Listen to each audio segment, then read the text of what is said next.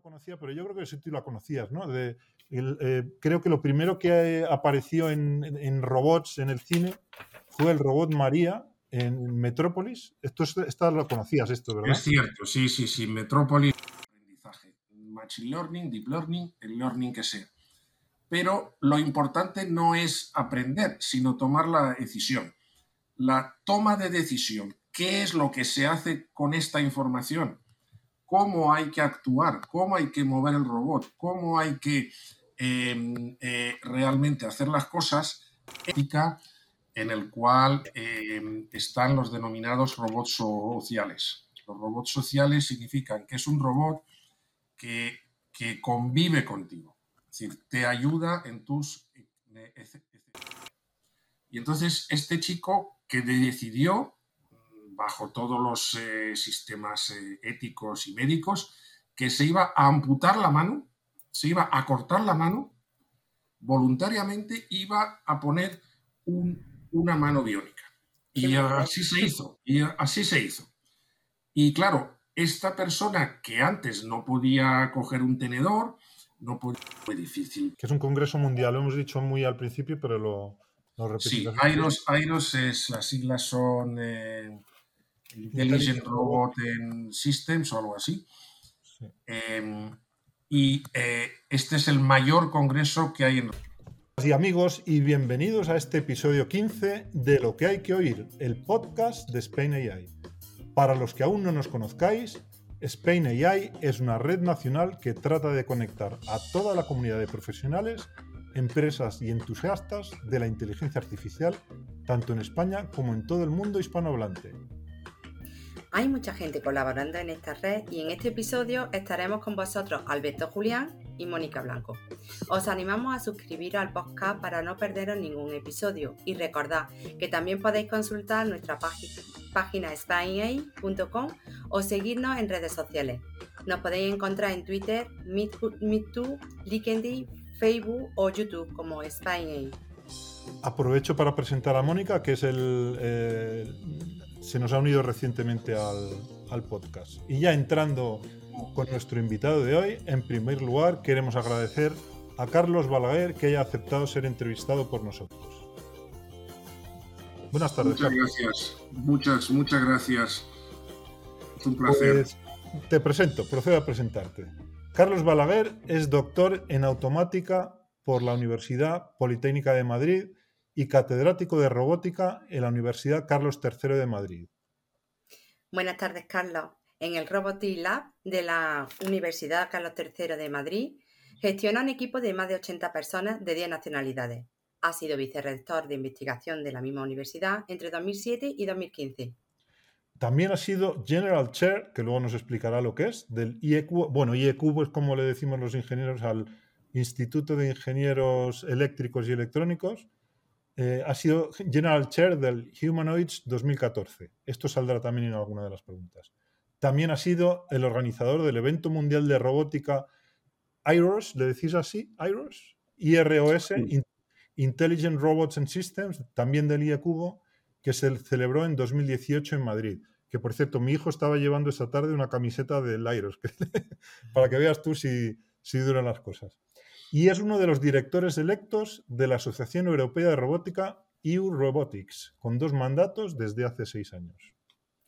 Nuevamente bienvenido, Carlos. Muchas gracias por estar aquí con nosotros hoy. Muchas, muchas gracias. Es un placer estar aquí con vosotros y compartir eh, mis experiencias. En este episodio vamos a adentrarnos contigo en el apasionante mundo de la robótica y su relación con la IA en especial, claro. Muchas, muchas gracias. Es un placer estar aquí con vosotros y compartir eh, mis experiencias. En este episodio vamos a adentrarnos contigo en el apasionante mundo de la robótica y su relación con la IA en especial, claro. También bucearemos en la relación entre la financiación pública, la universidad y la empresa. Y finalmente como persona conocedora de lo que se cuece en robótica e inteligencia artificial por ahí afuera, con todos los congresos y todas las relaciones con empresas y universidades de fuera que tiene, nos gustará conocer tu visión del, momento actual. Empezamos, como yo sé que a ti te gustan mucho algunas películas de cine, empezamos eh, haciendo una visión así muy, muy de la calle, ¿no? De, lo que son los robots y la inteligencia artificial en el mundo del cine. Entonces, yo había una referencia que no conocía, pero yo creo que sí tú la conocías, ¿no? De, eh, creo que lo primero que apareció en, robots en el cine fue el robot Mario. Además, eh, la primer robot mujer, ¿eh? Sí. Hay gente que dice que no debería llamarse androide, sino ginoide, que es el, el nombre que tendría que tener por siendo estrictos en el, en el, uso del griego, pero bueno. Después, no sé si hay alguno entre medias, pero bueno, tampoco se trata de ser, no, no, es, no es, tener un conocimiento enciclopédico. Pero me, atraía otro, no sé cómo llamarlo, después veremos, HAL 9000 de 2001, Una deseo del espacio, de Stanley Kubrick, de 1968, que, perdóname que diga esto porque yo sé que eres muy de Star Wars, a mí me parece mucho más avanzado que R2D2 y C3PO de Star Wars. Y después hay unos robots malvados, o a veces son neutros, pero que no les importa que la especie humana quede, afectada, ¿no? como los replicantes de Blade Runner, el cyborg de Alien, los robots en serie que hay en, en Yo Robots. ¿Por qué crees que hay esta visión de, maldad tan generalizada? Yo creo que la, que la ciencia ficción, el cine, eh, los libros de Asimov, eh, todos estos em, eh, temas em, han vivido y siguen viviendo de la tecnología en general. A mí, hablando de películas, la película que más me gusta de este género es El hombre bicentenario. El, hombre bicentenario es una película en la cual eh, un robot que se supone que su vida es eh, infinita, eterna, eh, decide por los sentimientos que le evoca trabajar y convivir con los, con los humanos, convertirse en humanos y ser mortal. Es decir, que yo creo que este es un poco em, una nuevo, un nuevo enfoque de la, de la robótica en el que humanos convertirse en humanos y ser mortal. Es decir, em, que yo creo que este es un poco em, una nuevo, un nuevo enfoque de la, de la robótica en el cual eh, los robots eh, empiezan a tener eh, emociones empiezan a convivir con los humanos y, se convierten en amigos, parejas, familiares. Y, y, esto quizá es un paso hacia adelante a estos robots mecánicos que vemos en todas estas películas que tú has citado. A, mí, a mí me gusta Star Wars porque aparte de los robots es una, es una historia es, una historia interesante con muchos personajes, etc. Eh, si, hablas de, Odisea 2001, que creo que estoy de acuerdo con personajes, etc.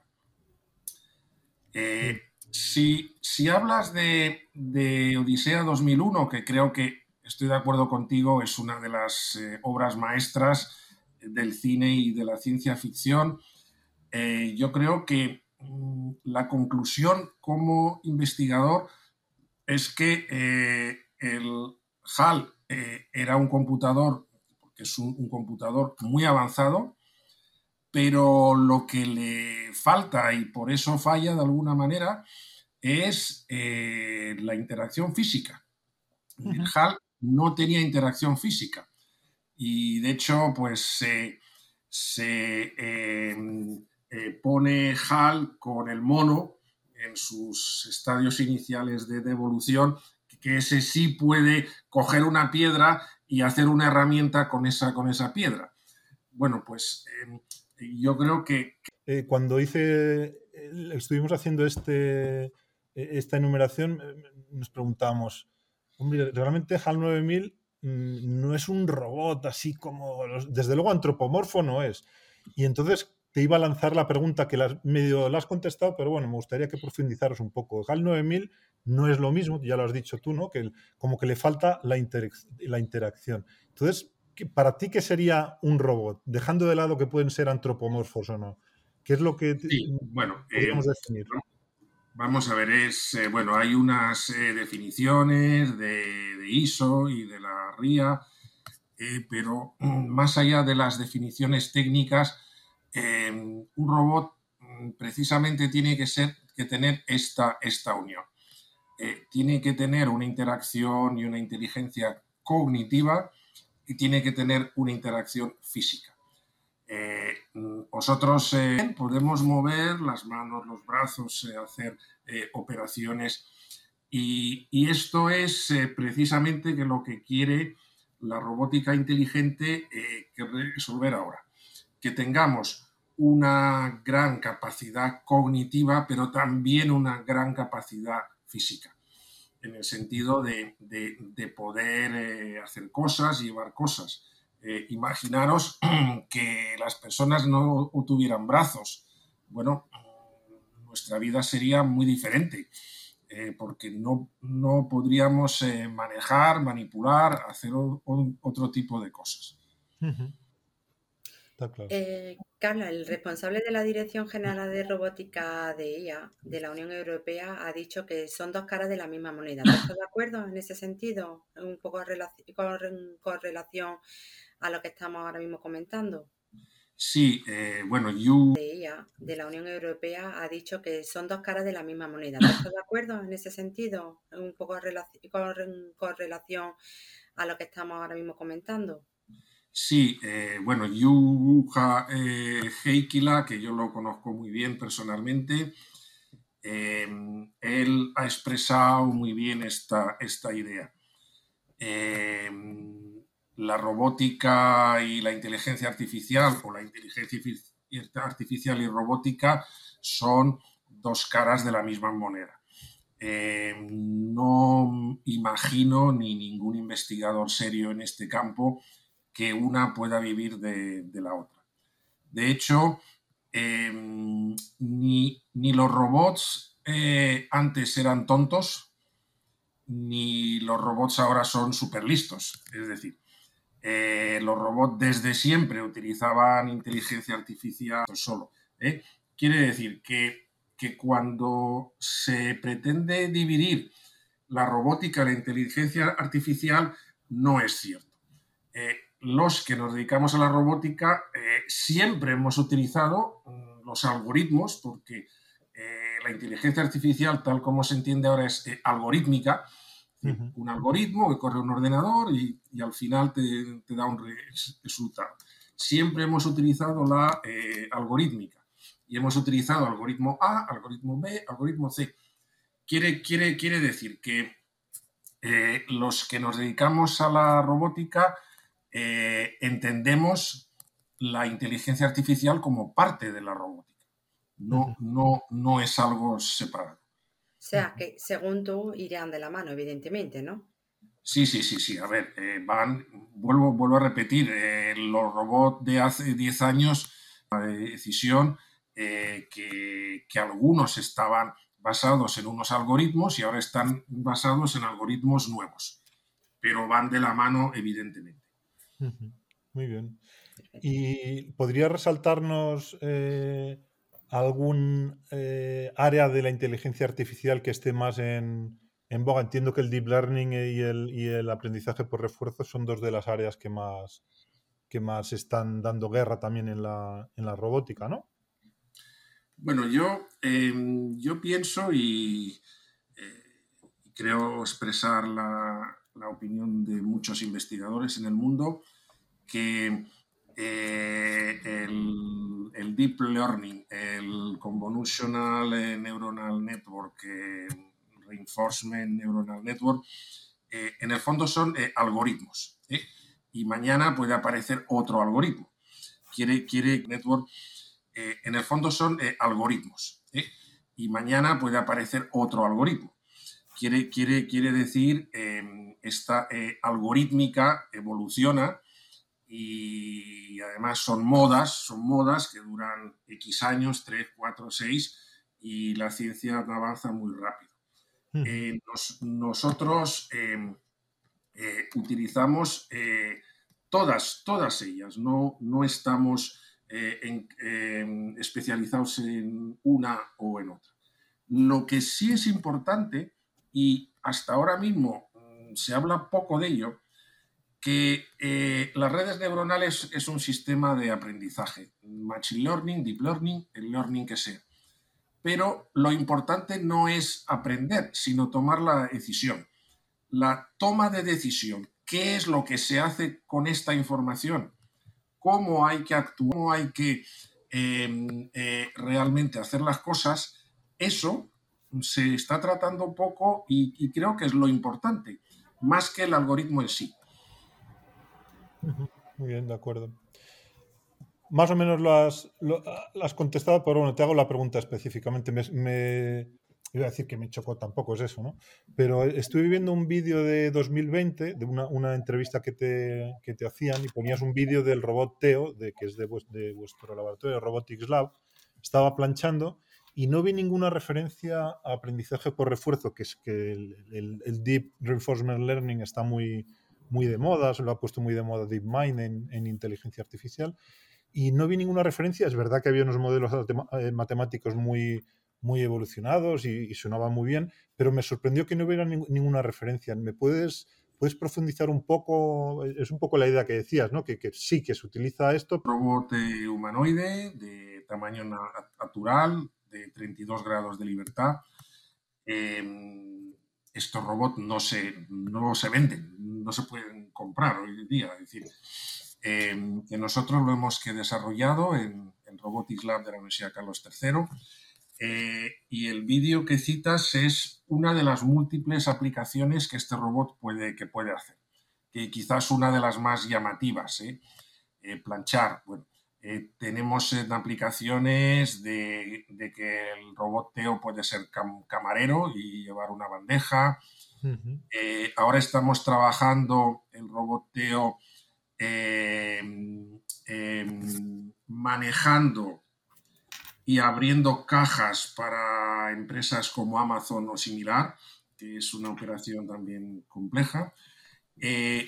Eh, como te decía, eh, en este caso utilizábamos redes por refuerzo, utilizamos redes convolutivas pero, pero todo se que se reduce en el fondo en, eh, observar al humano, observar al, humano, eh, intentar eh, sacar una información geométrica por un lado y por otro lado de, de actitudes que el humano hace y plasmarlo esto en un sistema de aprendizaje.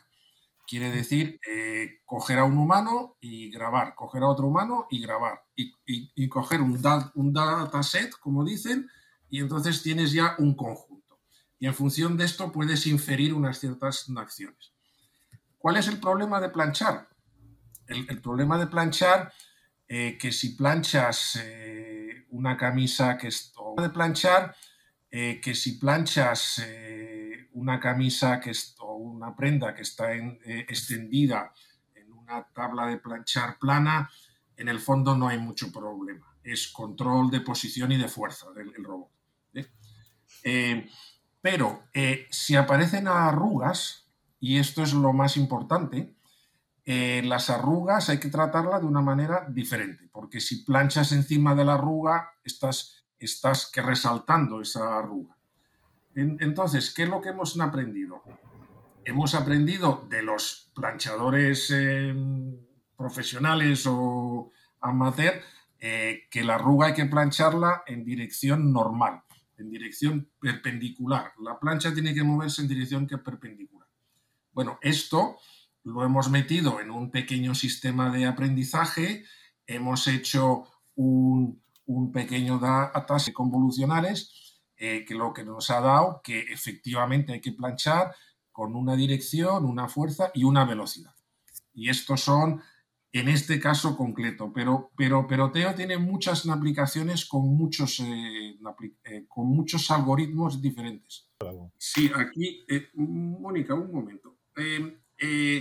Hemos, hemos estado hablando con empresas como Inditex y, y y, evidentemente que un robot planche hoy día no, no, no es útil, porque las personas planchan mucho mejor y, mucho más rápido. Lo que sí les interesa, por ejemplo, es una aplicación que tenemos en Teo, es cómo preparar las cosas para planchar, cómo prepararlas. Mm. Quiere, quiere decir que si estudiamos el ciclo, vemos que la gente mete las cosas en la lavadora, la lavadora a la plancha, después tú sacas las cosas y las cosas a planchar, cómo prepararlas. Mm. Quiere, quiere decir que si estudiamos el ciclo, vemos que la gente mete las cosas en la lavadora, la lavadora a la plancha, después tú sacas las cosas y las cosas están arrugadas. ¿Cómo, cómo hacer que lo que llamamos unfolding, cómo, cómo eh, des, eh, desdoblar, eh, esa prenda y ponerla en una plancha, en una tabla de, de, plancha?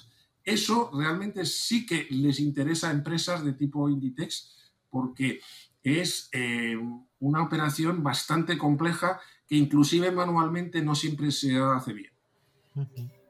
Carlos, yo en relación con, con, estas preguntas que estamos haciendo, ¿tú crees que en un futuro Teo podrá ser un buen compañero en el núcleo familiar? Bueno, Teo es una plataforma de investigación, ahora mismo no es, no es comercial. ¿Teo podrá ser un buen compañero en el núcleo familiar? Bueno, Teo es una plataforma de investigación, ahora mismo no es, no es comercial, pero yo creo que eh, los humanoides como Teo eh, se distinguen de otros sistemas que son muy parecidos a nosotros. Quiere, decir, son robots bípedos, no, o son robots con ruedas o con, o con orugas, etc.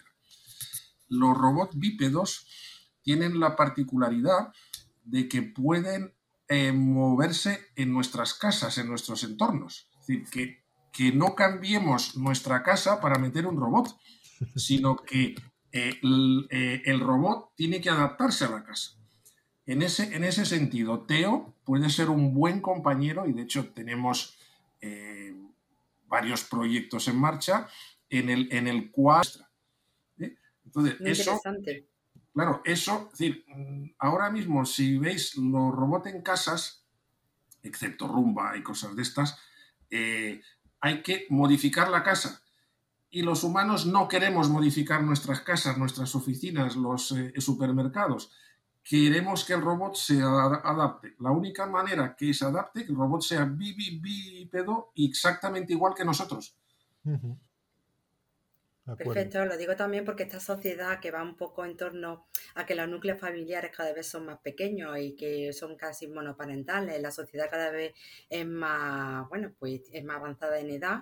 Pues, creo que se dice algo así. Sí, pues yo vendría muy bien el que una persona ya de cierta edad que se encuentre solo, pues tenga la compañía pues de, aunque sea un robot, oye, pero alguien con quien poder conversar y muchas veces parece tonto, pero tener, aunque sea Mm, pues Hay ahora una, tendencia en, robótica en el cual eh, están los denominados robots sociales. Los robots sociales significan que es un robot que, convive contigo, es decir, te ayuda en tus necesidades, pero en las necesidades eh, físicas, eh, tráeme unas gafas o donde están las llaves o, que me toca tomar la medicina, es decir, pero hay otra eh, parte que es en las eh, emociones.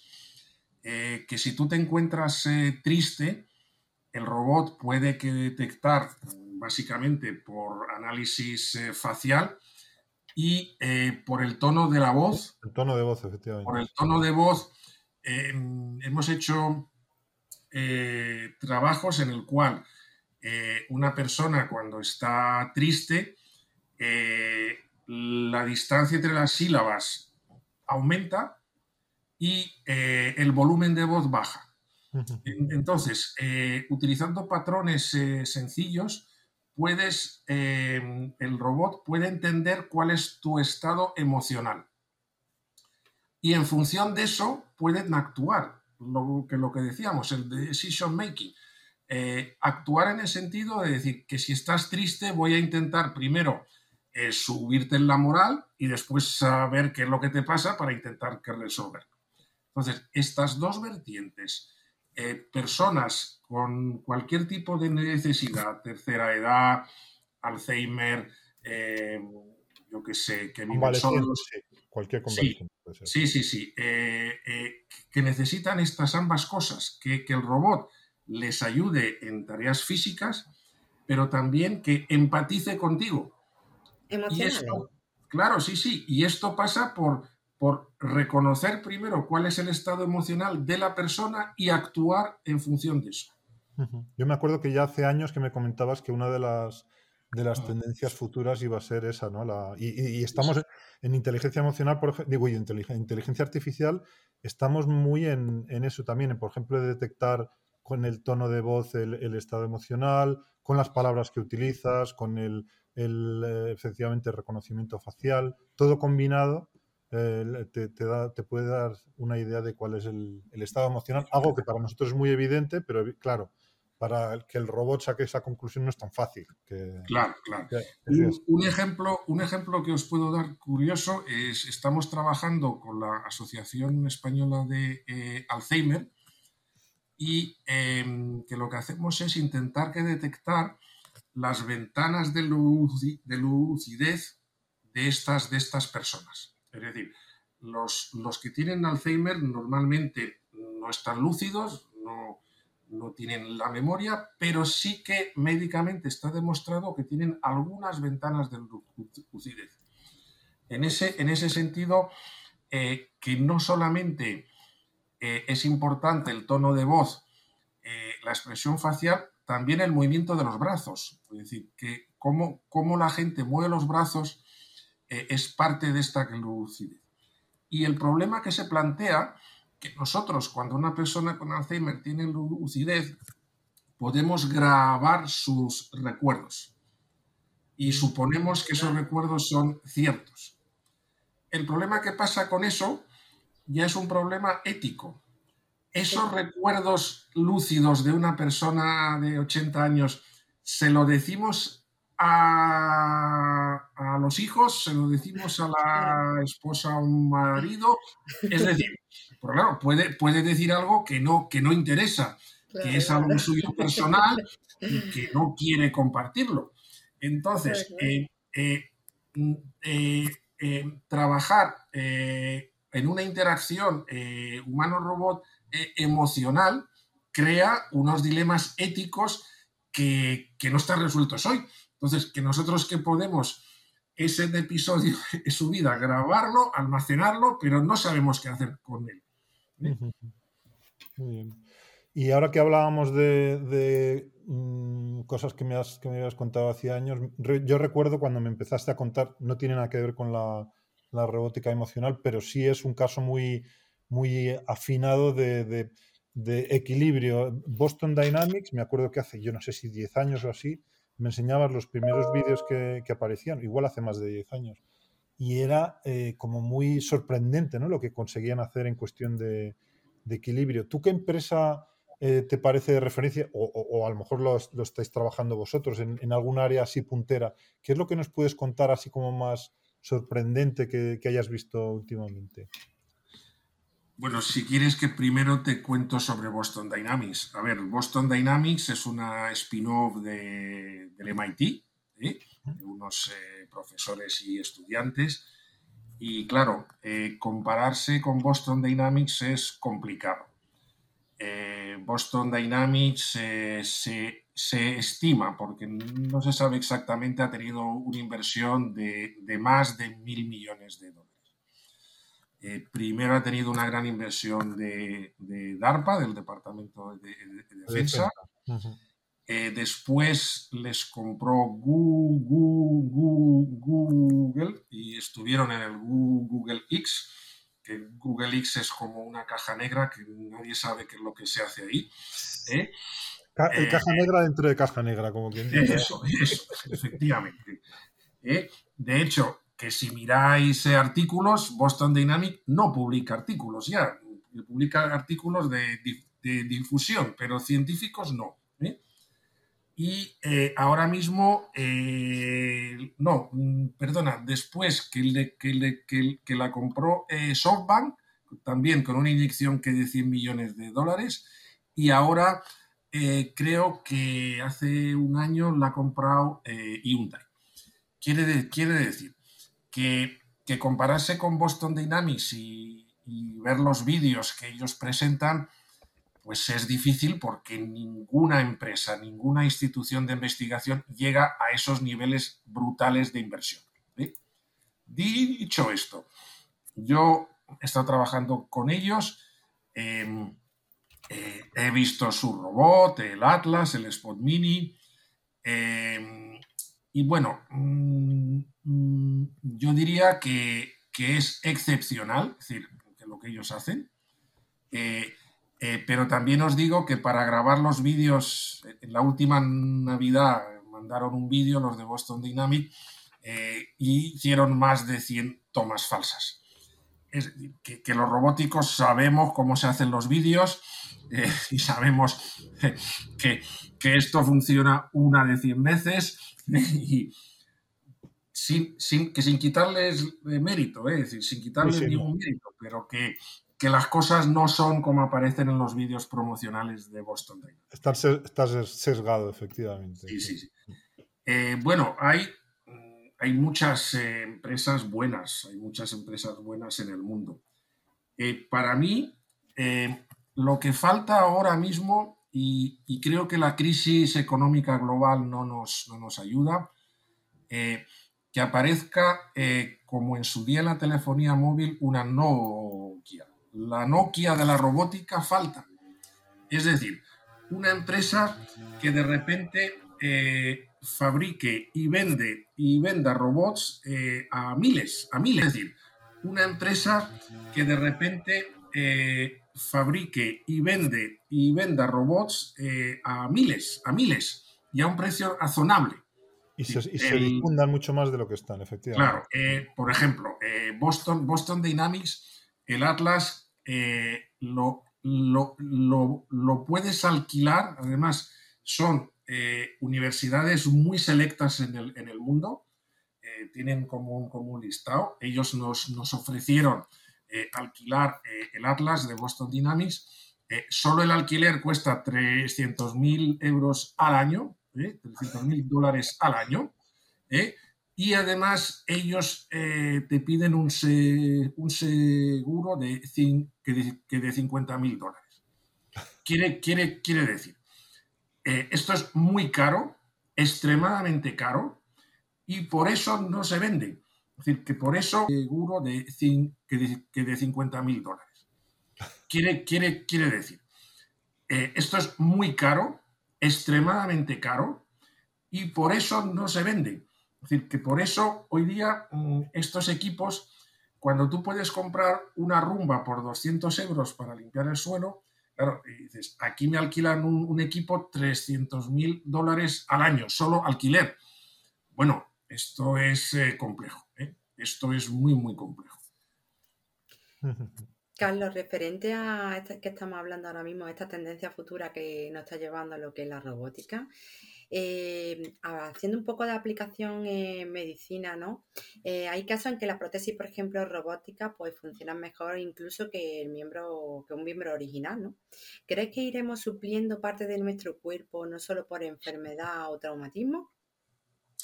Sí, evidentemente. Eh, yo, yo creo que mm, la robótica es parte de esta evolución humana si miramos a nuestra, a nuestra propia devolución humana en los últimos, yo diría, medio millón de años, apenas hemos evolucionado.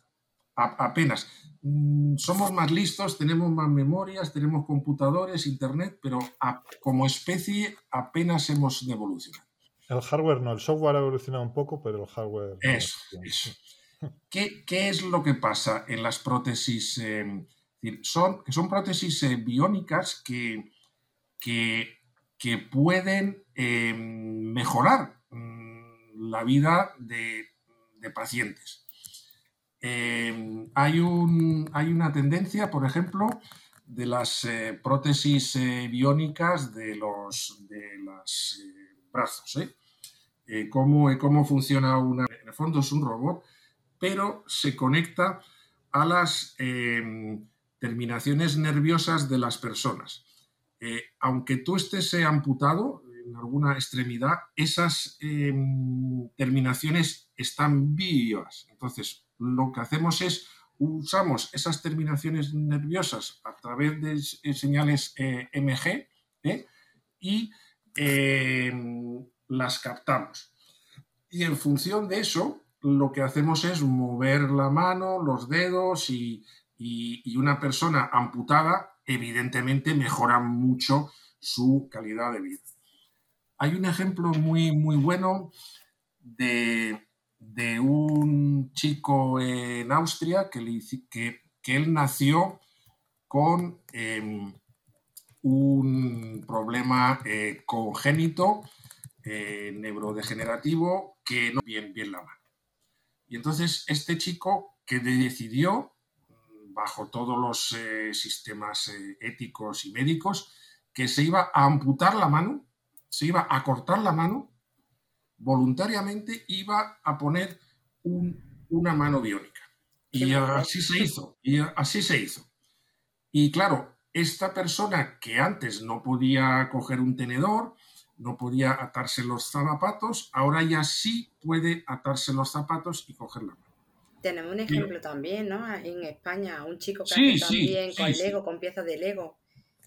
Bueno, yo ahora, ahora, ahora, ahora te cuento lo de las piezas de Lego. vale, vale. Pero, eh, eh, eh, una cosa importante que cuando le entrevistaron a esta persona diciendo, oiga, con esta mano biónica eh, usted está contento, y dice, bueno, sí, estoy, estoy bastante contento. Algunas, oiga, con esta mano biónica eh, usted está contento, y dice, bueno, sí, estoy, estoy bastante contento. Algunas cosas no las puedo hacer, pero yo sé que la ciencia va a evolucionar y sé que me van a cambiar la mano siempre a mejor, no a peor. Con lo que con lo que mi vida nunca va a ir a peor, sino siempre va a ir a mejor. Quiere, quiere, quiere, quiere decir, estos implantes que pueden ser de brazos, de gente invidente que, de repente empieza a ver, a ver, que también con sistemas biónicos. Eh, todo esto eh, está mejorando nuestra calidad de vida. Esto es parte de lo que llaman el, el humanismo llevado a sus extremos. Eh, el problema que se plantea aquí vuelve a ser un problema ético. ¿A quién le pueden implantar esto y, hasta dónde podemos llegar? Llegar.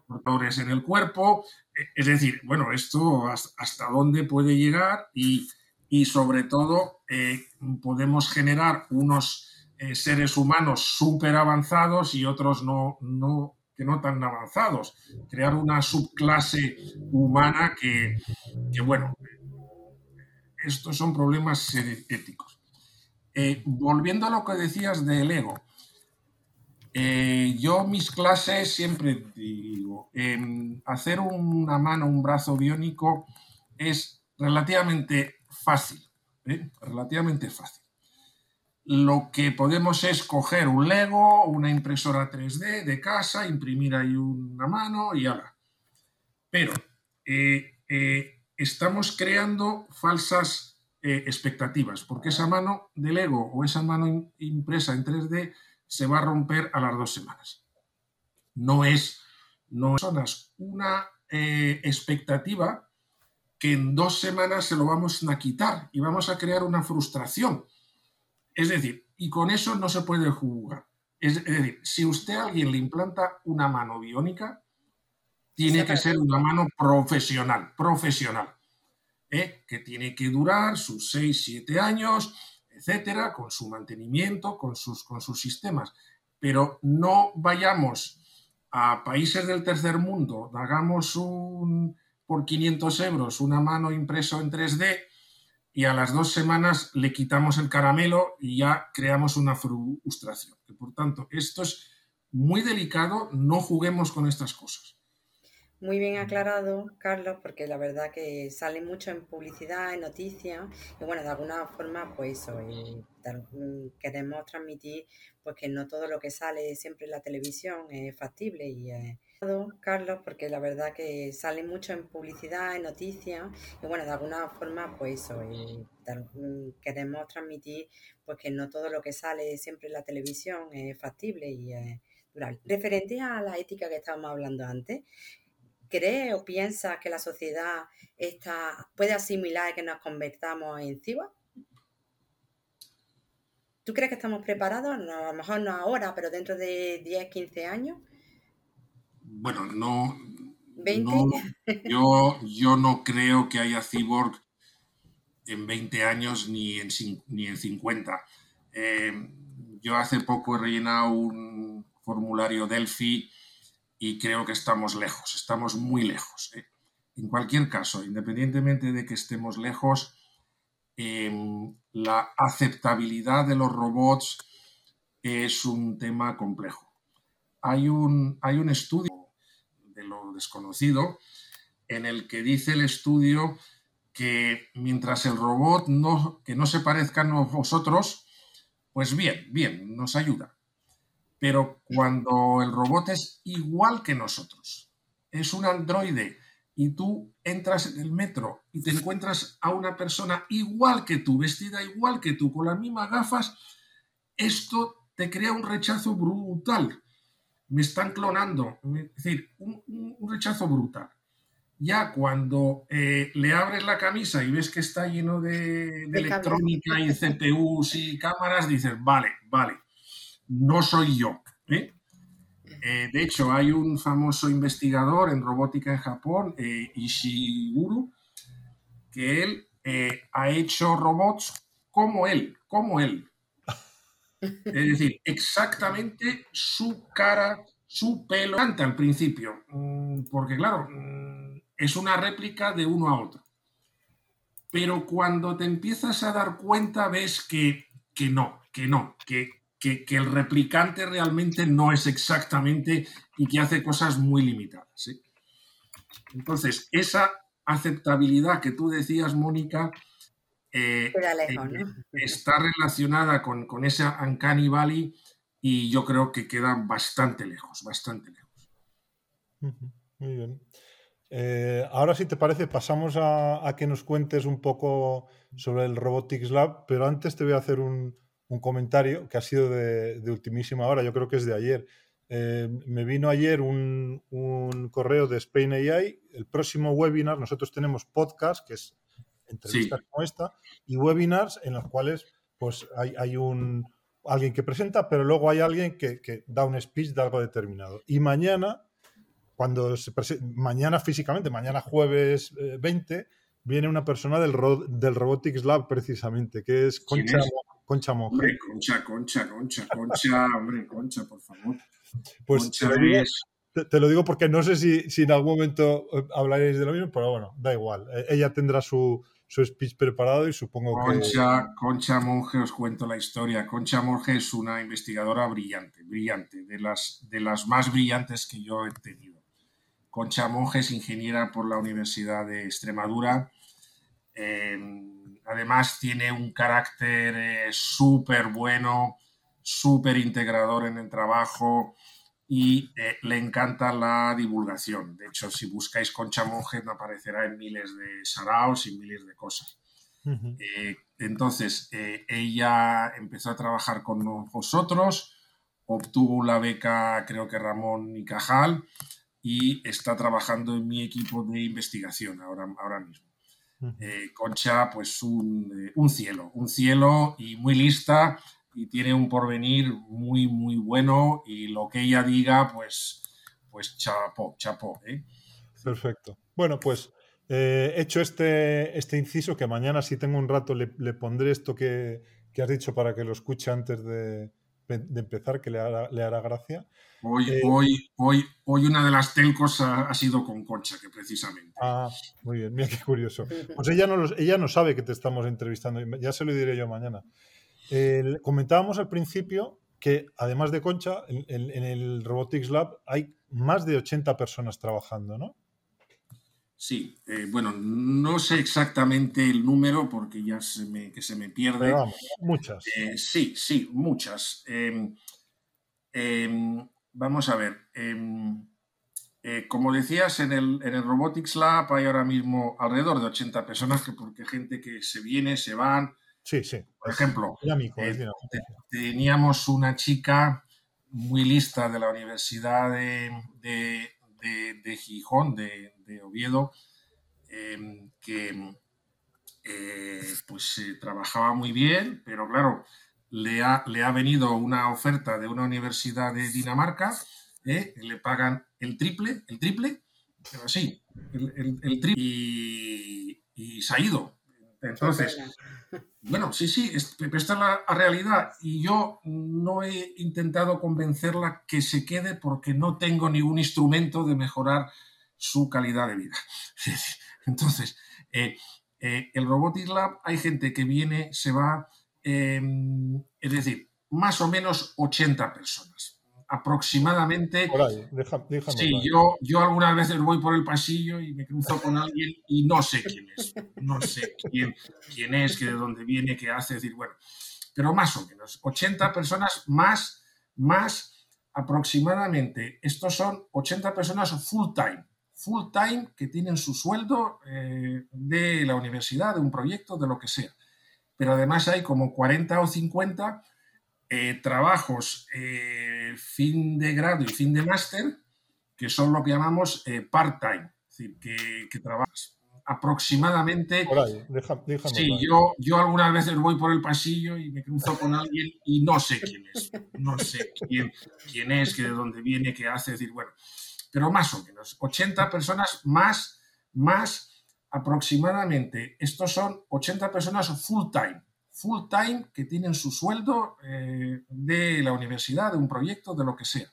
Pero además hay como 40 o 50 eh, trabajos eh, fin de grado y fin de máster que son lo que llamamos part-time, es decir, que, trabajan a media, media jornada, que le damos una beca. quiere decir que, que, esos 80 hay que sumarle los otros 40 o 50. Y además eh, de, diferentes nacionalidades. A mí me hacía mucha gracia un comentario que escuché en un vídeo, en una entrevista que te hacían, que, que, te podías encontrar, creo que hablabas de un brasileño y de... Tenemos, de hecho, eh, antes teníamos más gente que de Sudamérica, ahora, ahora, ahora, tenemos menos. Ahora tenemos eh, asiáticos, mucho, tenemos gente de, eh, de los países del este, rusos, polacos. Eh, tenemos bastantes eh, italianos. bueno, nosotros, el sistema de contrataciones, vayamos a contratar a los mejores en el mundo, estén donde estén. Mm. Es decir, y no esto que dice alguna vez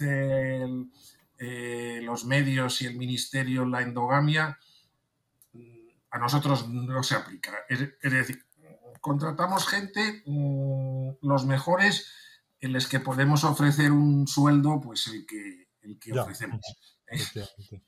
Y, y, en cuanto a líneas de, investigación, ¿nos puedes decir así un poco por encima? Los mejores, en los que podemos ofrecer un sueldo, pues el que, el que ofrecemos. Y, y, en cuanto a líneas de, de investigación, ¿nos puedes decir así un poco por encima cuáles son las líneas que, que, trabajáis en el Robotics Lab? Sí, eh, bueno, em, antes deciros que, que, Robotics Lab, aparte de ser em, internacional de alguna manera, por sus em, eh, eh, miembros, además es multidisciplinar. la mayoría es ingenieros industriales en la rama electrónica, pero tenemos gente que son informáticos, tenemos gente que son matemáticos, que nos ayudan mucho con el tema de algorítmica, ¿eh? Eh, físicos, etc. Es decir, que, tenemos eh, equipos multidisciplinares. Hmm. Nuestras líneas actuales, pues mm, para que un equipo de 80, porque de esos 80 solamente hay creo que 12 permanentes, todos los demás son contratados. Y para eso hay que conseguir mucho dinero. Pero cuando digo mucho es mucho dinero. Y esa es una de, mis tareas ahora, es conseguir dinero.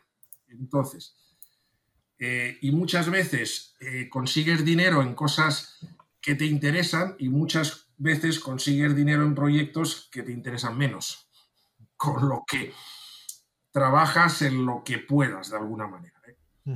Nuestras líneas actuales ahora mismo. Robots humanoides, robots humanoides eh, que puedan andar, que puedan manipular, que puedan ver, etcétera. Trabajamos, Teo es uno de sus ejemplos que relacionado con Teo eh, tenemos una nueva línea que se llama Soft Robotics. Soft Robotics estamos introduciendo son eh, articulaciones en el robot que son blandas, como nuestro cuerpo. Nuestro brazo es blando por, por que por fuera las, las, articulaciones también son blandas, pero tiene después un hueso rígido. ¿eh? Concha Monge, que, que, has, que, has, hablado de ella, ella trabaja en Soft Robotics. Ah, ¿Qué, es lo, qué, es lo, que hacemos? Pues, eh, por ejemplo, un, cuello para un robot que es eh, blandito, pero a su vez rígido. Eh, y además, ese cuello no se, no, se actúa con una cosa que llamamos músculos artificiales. músculo artificial, que suena muy así futurista, en el, fondo es un hilo eh, especial, de una aleación especial, que con calor eh, se especial, que con calor eh, se expande y cuando se enfría se acorta. Bueno, pues esta cosa tan tonta que nosotros somos capaces de controlar estos músculos artificiales cuyo nombre técnico es SMA, y eh, quiere decir que fabricamos eh, cuellos, eh, muñecas que son blandas, pero a su vez son rígidas cuando nosotros queremos. Entonces, esa línea de soft robotics es muy, muy, muy importante. Trabajamos también en temas de robótica para la medicina. tenemos varias líneas abiertas. que desarrollo de exoesqueletos, eh, exoesqueletos eh, wearable, es decir, que se ponen encima. Eh, por ejemplo, una persona que tiene Parkinson, con ese exoesqueleto eliminamos el Parkinson. Con lo que si antes no podía firmar, ahora sí puede firmar. Es decir, que le, ponemos un exoesqueleto y con eso puede, puede hacer cosas. Otra línea de investigación importante también es el tema de rehabilitación. La rehabilitación robótica, eh, sobre todo neuromotora, em, eh, el problema ahí consiste primero en, evaluar qué es lo que le pasa al, enfermo. ¿Eh? para eso utilizamos robots colaborativos y, en una, en una eh, modalidad eh, pasiva eh, el, sujeto coge el robot y lo mueve libremente y de esos movimientos nosotros cogemos la información y generamos un plan de rehabilitación. Y, y, en esa manera el robot colaborativo empieza a ser activo y entonces tiene ya rigidez. Entonces, pues si hay que trabajar eh, el codo, pues le damos más fuerza cuando mueve el codo. ¿eh? Em, también em, esto lo unimos con realidad virtual y eh, al paciente le, que le ponemos unas gafas Oculus o otras, que tenemos varias, en las cuales no solamente el paciente mueve, sino mueve el brazo en un escenario para hacer algo, para coger algo que es virtual.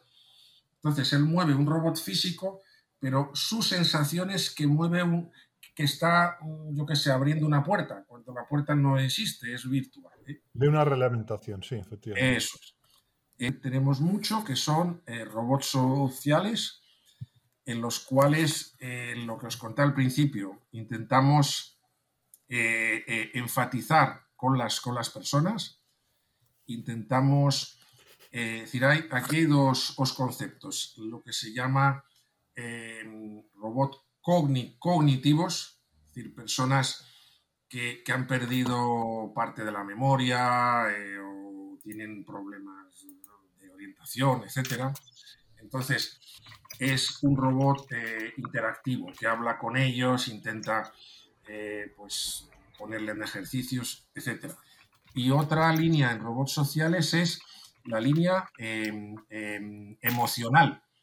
Es decir, que una cosa es lo cognitivo y otra cosa es lo emocional, de lo que hablábamos, que, que, detectar su, estado de ánimo, etcétera, etcétera. Otras líneas de investigación, quizás, que, de, que detectar su, estado de ánimo, etcétera, etcétera. Otras líneas de investigación, quizás menos llamativas, y que llevamos mucho son los, robots, por ejemplo, de eh, inspección de infraestructuras. Eh, inspección de infraestructuras, eh, obstrucción. Esto parece que está muy alejado del otro, pero, realmente está muy unido. De hecho, todo el Robotics Lab reutiliza software, usa GitHubs comunes, bueno, es decir, que, que realmente eh, esto parece muy diferente. El último proyecto europeo que hemos hecho, que, lo he coordinado yo, eh, es para en las, ciudades eh, eliminar las zanjas. estamos hartos de que en las ciudades, de repente, una empresa de gas, y claro, esto, mm, caos, tráfico, polución, etc. Entonces, lo que intentamos hacer es una micro tuneladora, una tuneladora de 20 centímetros, ¿eh? que es un robot autónomo subterráneo. Ah, es como si fuera un gusano grande que va, que va por, debajo de las calles, de las casas, ¿eh? Y que no hay que hacer zanjas. interesante. Claro, para, para, para, para eso que necesitas eh, un sistema bastante complejo. Debajo de la Tierra no hay GPS, que no sabes dónde estás, ¿eh? y eh, la visión es nula. Debajo de la Tierra pues haces un agujero y es negro, no, ves nada. ¿eh? Ahí utilizamos técnicas de georradares para, para tener, debajo de la Tierra pues haces un agujero y es negro, no, no ves nada. ¿eh? Ahí utilizamos técnicas de georradares eh, para, para, tener eh, dentro de la Tierra una visión eh, de unos dos metros de delante, que es lo que hay. Imaginaros que, estamos haciendo un pequeño túnel para llevar una fibra óptica de un extremo de la calle al, al otro. Pues entre medias puede haber tuberías de agua, puede haber eh, tuberías de lo que sea, eh, puede haber eh, rocas, piedras. Entonces, este, este robot tiene como esta, esta visión, que es por, por georradar, por georradar, y entonces, bueno, pues es un robot que va navegando debajo de la tierra y entonces hace un pequeño túnel y tira el cable de un lado de la calle a otro por georradar y entonces, bueno, pues es un robot que va navegando debajo de la tierra y entonces hace un pequeño túnel y tira el cable de un lado de la calle a otro. Es decir, estos son nuestros, nuestros trabajos últimamente y si queréis, para terminar, os puedo contar eh, un proyecto europeo que ahora está en marcha que eh, es em, AI eh, algebraica, es, decir, eh, inteligencia artificial eh, algebraica.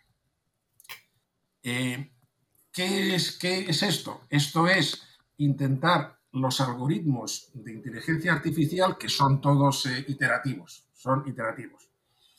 Pones una red, la dejas una semana, aprende y te, y te dice qué es lo que quiera. Bueno, pues pues eh, estamos haciendo unos eh, toolbox de AI algebraica que lo vamos a emplear en el, roboteo. ¿eh? Bueno, es una cosa un poco futurista, pero, pero tiene su gracia y está, y está funcionando bien. Estos son nuestros proyectos a grandes rasgos ahora, ahora mismo. Perfecto, Carlos. Y bueno, y la siguiente pregunta, ¿de dónde dedicas tanto tiempo a la investigación? A la investigación? ¿De dónde la sacas? Bueno, esto, esto es un tema eh, peliagudo. ¿eh? Em, eh, por, un, por un lado. Hasta donde nos pueden, hasta donde nos puedas contar. no, no, no, no hay, no hay secretos, no hay, no hay secretos. Es decir, eh, yo, yo creo que tienes que tener una familia que lo, que lo acepte. ¿eh? No, no, no, entonces no. Es decir, y, es, y es mi caso. Mi mujer trabaja igual o más, o más que yo. Entonces, eh, es, es, importante que la situación familiar para dedicarse a la investigación, porque aunque el ministerio nos dice, usted puede dedicarse 1.585 horas al año a la investigación. Y yo siempre en las reuniones de ministerio le replico, mire, eh, la investigación es algo creativo. Yo puedo estar, y de hecho este fin de semana he estado trabajando todo el fin de semana, ¿eh? Eh, o, puede haber semanas que no se me ocurre nada. Es decir, Mm, hay que dedicarle mucho, mucho tiempo. Y hay que tomárselo esto em, como un trabajo, por supuesto, pero a, su vez intentar eh, disfrutar. Disfrutar, por supuesto, pero a, su vez intentar eh, disfrutar. Disfrutar con lo, con lo que haces. Y los investigadores no podemos eh, entrar a las 9 y salir a las 5. Esto, esto no funciona. Eh, no hay horas, para ello no hay horas. No hay, no hay horas. Pero yo creo que un trabajo que se hace con motivación y porque gusta, realmente no se controla el tiempo. O sea, que tampoco. Sí, sí, sí. Tú ves, si tú vas al parking de nuestra universidad eh, a, las 9 de la noche, pues, pues está bastante lleno. A tope. ¿eh? Está bastante lleno. Em, si vas al parking de otras facultades no ingenieriles, está vacío. No, no les estoy criticando, solamente estoy diciendo que es otra manera de ver las cosas. ¿eh? Y ya que atacaba, Mónica, un aspecto organizativo, el, de la gestión de cosas, eh, a mí se me, ocurría otro que es el, cómo os organizáis con, el grupo de inteligencia artificial aplicada. ¿Tenéis una gestión conjunta? Porque entiendo que, no, no, duplicáis esfuerzos, ¿no? sino que os, os, beneficiáis unos de otros de las de investigaciones conjuntas y así, o cómo, cómo funcionáis? Bueno, eh, yo creo que funcionamos igual que todo el mundo. ¿eh? Yo, yo, he viajado mucho, he estado en muchos sitios y funcionamos igual. Es decir, eh, los grupos de investigación funcionan con sus objetivos, sus proyectos, sus, que sus, con sus dineros, con sus cosas. Eh, la relación con otros grupos es porque uno tiene interés em, porque quiere aprender cosas nuevas. Eh, en la universidad unos tienes unas herramientas, etc. No, no, no tenemos muchos proyectos conjuntos pero sí em, tenemos eh, seminarios y relaciones, eh, yo no diría periódicas, pero de vez, de vez en cuando. Intentamos eh, pues contarnos unos a otros qué es lo que hacemos y buscar sinergias de alguna manera. Pero es difícil, es difícil muchas veces porque porque tú tienes unas líneas, unos dispositivos, un software, una manera de hacer y los otros tienen otra manera de hacer. Pero sí que tenemos relaciones con otros grupos de inteligencia artificial aplicada, eh, grupos de, eh, por ejemplo, de eh, análisis de voz, de, habla natural, etcétera, etcétera. Sí, sí que tenemos relaciones con ellos. pero eh, lo más difícil en un grupo tan grande son eh, las relaciones humanas. ¿Cómo, gestionas un grupo de 80 personas para que aquello funcione bien? Claro. Porque cada uno es de su padre y de su madre. Complicado, Tiene, complicado. tiene sus cosas, tiene sus problemas, eh, tiene sus eh, puntos de vista diferentes. ¿eh? Eh, esto que no, sea, que no se eh, estudia y no se enseña en ningún lugar, gestión de grandes grupos. Y además, eh, en una empresa, si una persona no rinde, el jefe va y la despide. Aquí no puedes eh, despedir, no puedes despedir a la gente. Voy a tener que procurarle un puesto de trabajo. No, no, aquí, aquí si uno no rinde le puedes, le puedes echar la bronca, puedes decir lo que quieras, pero, pero no a la gente. Voy a tener que procurarle un puesto de trabajo. No, no, aquí, aquí si uno no rinde le puedes, le puedes echar la bronca, puedes decir lo que quieras, pero, pero no. Eh, Entonces, eh, ¿qué es lo que hay que hacer? Bueno, pues eh, primero, mm, eh, por un lado dar una cierta libertad, porque esto es investigación, pero bajo un paraguas y un control común. Nosotros tenemos muchos proyectos, eh, pero esos proyectos se intercambian persona, dinero, software, eh, es decir, hay, hay una mm, economía a gran, a gran escala. Es decir, no, tú no puedes estar, mira, este es mi proyecto, porque si no te vas, te vas a hundir. ¿eh? No son compartimentos estancos, efectivamente. Eh, por otro lado, eh, hay que mm, esos grupos eh, eh, organizar y ver quién rinde mejor en qué. Eh, organizar y ver quién rinde mejor en qué. Y, y ponerle a trabajar en eso. Es decir, si, si uno le gusta más el software, el cacharreo, la algorítmica, eh, la electrónica, la visión, bueno, pues, pues, pues hay que orientar a cada uno en las cosas que puede rendir y están mejor. Que no puedes mandar como una empresa, tú tienes que hacer esto. No, no, no. Esto no funciona. Así. Entonces, la gestión de un grupo tan grande es muy compleja. Muy compleja. Y esto no se enseña en ningún lado. Y esto se aprende, pues, pues día que día, día, día a día. Es decir, ¿eh? Pero yo creo que en el fondo esa visión que nos estás diciendo ahora mismo lo que hace es aumentar completamente lo que es la productividad, ¿no? En- Efectivamente, efectivamente. Si tú le pones a uno en algo que no le, que no le gusta, pues va mejor. Si están Pero- hasta las 9 de la noche no es por, efectivamente, no es por... no, Pero como yo digo, siempre hay marrones, siempre hay marrones y los marrones les toca a alguien. ¿eh? Es decir, siempre hay marrones, eh, cosas eh, burocráticas, administrativas. Por ejemplo, a, na- a nadie le gusta documentar el software. La gente quiere que el software funcione, pero escribir cómo funciona, eso a nadie le gusta. Es que es muy feo. Claro, claro, eso es muy feo, eso no, no es creativo. Entonces, bueno, hay que estar encima. Oye, ¿has escrito ya el manual? ¿Has eh, comentado el software? Bueno, es decir, eh, gestión de grupos tan grandes y con tanta complejidad y no sé, ahora mismo tenemos no sé, cuatro o cinco proyectos europeos, eh, cuatro o cinco al ministerio, empresa, proyectos con tanta complejidad y no sé, ahora mismo tenemos no sé, cuatro o cinco proyectos europeos, eh, cuatro o cinco al ministerio, empresa, proyectos con empresas, bueno, es, es complejo, ¿eh?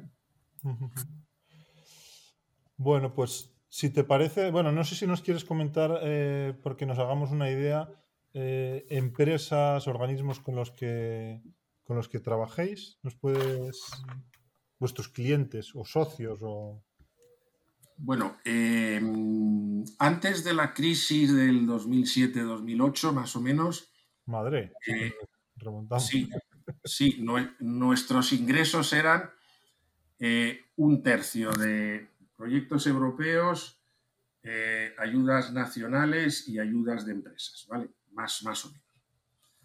Eh, ahora, post crisis o durante la crisis, por ciento. Es- Estoy hablando de números grandes, ¿eh? de empresas y 5% de ayuda estatales del ministerio y tal.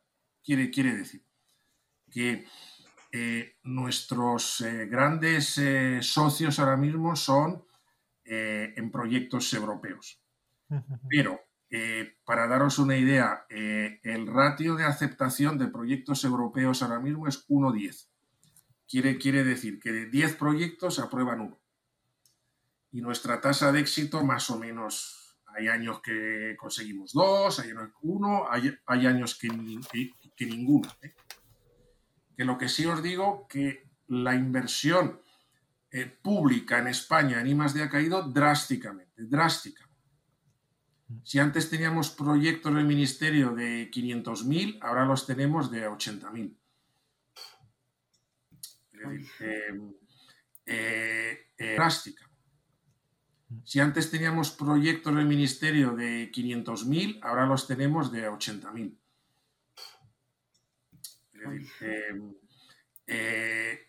además, esto unido al aumento de burocracia brutal, brutal. De hecho, el Robotics Lab funciona porque de nuestros fondos pagamos, ahora mismo hay cinco gestores de investigación, cuyo, cuyo objetivo es gestionar los proyectos, rellenar las fichas horarias, rellenar los, los deliberables, rellenar el no sé qué. Es decir, no, no es trabajo técnico, ¿eh? No. Gestión, administrativa, sí sí. sí, sí, sí, sí. Tenemos a cinco contratados de nuestros proyectos que es mucho dinero, ¿eh? porque sin eso no podríamos funcionar, porque la burocracia es tan grande que, que realmente si, si yo... Entonces, esto es un lastre importantísimo. Y nuestro grupo está organizado precisamente de esta que decíamos de economía de escala, de que esos hay, hay una gestora que solamente está dedicada a proyectos europeos, hay una gestora que está dedicada al grupo de investigación. Hay, una, hay otro gestor que dedicado a otra cosa que es el Digital Innovation Hub. Es decir, eh, mm, eh, la organización es importante. Pero volviendo a la pregunta, eh, nuestros principales clientes son la Unión Europea, para, para entendernos, y eh, empresas, empresas de, diferentes sectores, empresas de, sectores médicos, eh, hospitales, trabajamos con hospitales en Madrid, en Toledo, en Barcelona. Em, ingenierías, algunas, aunque no muchas, pero pocas, estos son eh, nuestros clientes. Lo que no hacemos es aceptar proyectos en los cuales estamos compitiendo con las ingenierías. Nuestro, nuestro business no es hacer hojas de cálculo para, una empresa. Nuestro business es eh, investigar. Y no aceptamos proyectos que no nos den un valor añadido. Nos tienen que dar fondos, pero también valor añadido. Está claro, está claro. Ahora, si te parece, pasamos a una, a una sección ya un poco de ver las cosas por encima, en comparativa de España con otros países en, robótica e inteligencia artificial. Pero empezamos con, el famoso congreso del el IROS, el IROS 2018. ¿Cómo fue el famoso congreso del el IROS, el IROS 2018? ¿Cómo fue organizar este, este congreso? Yo, yo, yo lo sé, pero quiero que lo cuentes tú sangre, sudor y lágrimas. Pues esto fue muy difícil. Primero, que primero es muy difícil conseguir este congreso, que venga a, España, que venga a Madrid. Que es un congreso mundial, lo hemos dicho muy al principio, pero lo, lo Sí, AIROS, es, las siglas son eh, Intelligent Robot Systems o algo así. Em, y eh, este es el mayor congreso que hay en robótica. Em, en el congreso que organizamos en Madrid hubo cerca de 5.000 personas. Eh, la apertura fue por el rey, etc. Entonces, lo, primero es que es muy difícil conseguir que, este congreso venga a España. Que lo confíen, efectivamente. Claro, el, congreso, de hecho, este congreso rota, un año es en América, otro es en Asia y otro es en Europa. en Europa es cada tres años este congreso para conseguir tienes que, ser un buen laboratorio reconocido internacionalmente. estar en los, eh, todas las eh, reuniones y los technical committee del IECubo y de asociaciones internacionales. ¿eh? Que te conozcan, efectivamente. Que, que, te, que te conozcan y este congreso se consigue cuatro años antes. Es decir, que, que el de 2018 lo conseguimos, creo recordar, en Chicago cuatro años antes. En una reunión que son 50 personas que es el board, y, esas 50 personas votan. De hecho, que nosotros mm, hay, hay como varias votaciones. Eh, eh, primero hubo ocho candidatos en Europa, después quedaron cuatro y después quedaron tres. ¿eh? Y, ganamos la votación. Entonces merecido, ¿no? Merecido. Pues sí, yo, yo creo que sí, que, fue merecido. organizar esto, bueno, eh, esto eh, es muy complejo. Y hay dos, partes. Una parte que es la científica y otra parte que es la, la, logística. Pero mover a 5.000 personas con sus registros, sus hoteles, sus viajes, sus no sé qué, ¿eh? que, que un chino no tiene el visado, no sé qué, imposible. ¿Qué es lo que hicimos? Contratamos una empresa especialista de organización de congresos, ¿eh? que es la que llevaba la parte logística. No sé qué, imposible. ¿Qué es lo que hicimos? Contratamos una empresa especialista de organización de congresos, ¿eh? que es la que llevaba la parte logística. Pues, pues, esto se hizo en el Palacio de Congresos del IFEMA de, de Madrid, pues oye, cuántos proyectores hay que poner, eh, cuál es el diseño de, del logotipo, yo qué sé. Claro, que Eso no, es, lo ella. No es lo mismo que los congresos, digamos, anuales, que ya hay una inercia, ya se sabe quién va, se sabe cómo se organiza y ya está, sino que es uno que ha salido una vez y que nadie sabe cómo, ¿Cómo se puede enfocar eso? Por eso sí, no, no, no. En, en, España ya los próximos 20 años no nos, nos toca, sí, así de, así de claro. próximos 20 años no nos toca en España. ¿eh? Pero que, que, que, sí, hay, a ver, hay unas, hay unas pautas, pero, pero al final, pero que, que, que sí, hay, a ver, hay unas, hay unas pautas, pero, pero al final, claro, eh, ¿quién se carga de de que reservar la sede. ¿Quién se encarga? Por ejemplo, uno, uno de los problemas que nos traía de cabeza era dónde organizar la cena de gala. ¿Dónde sientas a 4.000 personas en Madrid para darles de cenar? Es, decir, eh, esto, esto que parece, esto no está relacionado con el Congreso, no, no, esto es importantísimo, porque la percepción del que va al Congreso al final es lo bien que lo hemos tratado. ¿eh? Bueno, pues a esto que dedicamos muchísimo tiempo. Y el único lugar en Madrid ciudad es el, Palacio Huizín, el Palacio de Deportes, que quitaron todas las gradas, todas las gradas enormes, seis trailers enormes, de una empresa que se dedica a esto, que, que fue difícil encontrarla, que traían sillas, platos, cubiertos, todo, todo, todo, todo. Pues esta es la parte logística. La parte eh, científica. Eh, creo recordar que se aceptaron, pues no me acuerdo, mil, mil y pico papers, ¿eh? Pero se enviaron cinco mil papers. Cada paper hay que revisarlo por, por lo menos por dos revisores. ¿eh? Entonces, hay un sistema que, que, está ya establecido donde tú asignas a paper revisor. Pero ¿qué es lo que ocurre? Que la gente en el mundo está muy sobrecargada. Entonces, tú asignas a, a una persona X de un país B, te avisa que no lo va a hacer con lo que tú estás esperando que él revise, pero realmente él no está revisando. No tiene la mínima intención.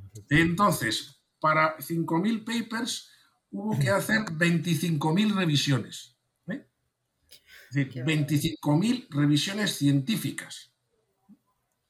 Es decir, imaginaros el mare magnum, esto. Y claro, las revisiones científicas, eh, hay un gran porcentaje de artículos que sí, que están bien, otros que se rechazan directamente, pero hay una gran cantidad de artículos que están en esa franja de incertidumbre. Ni es bueno ni es malo, lo aceptamos, no lo aceptamos, etc. ¿eh?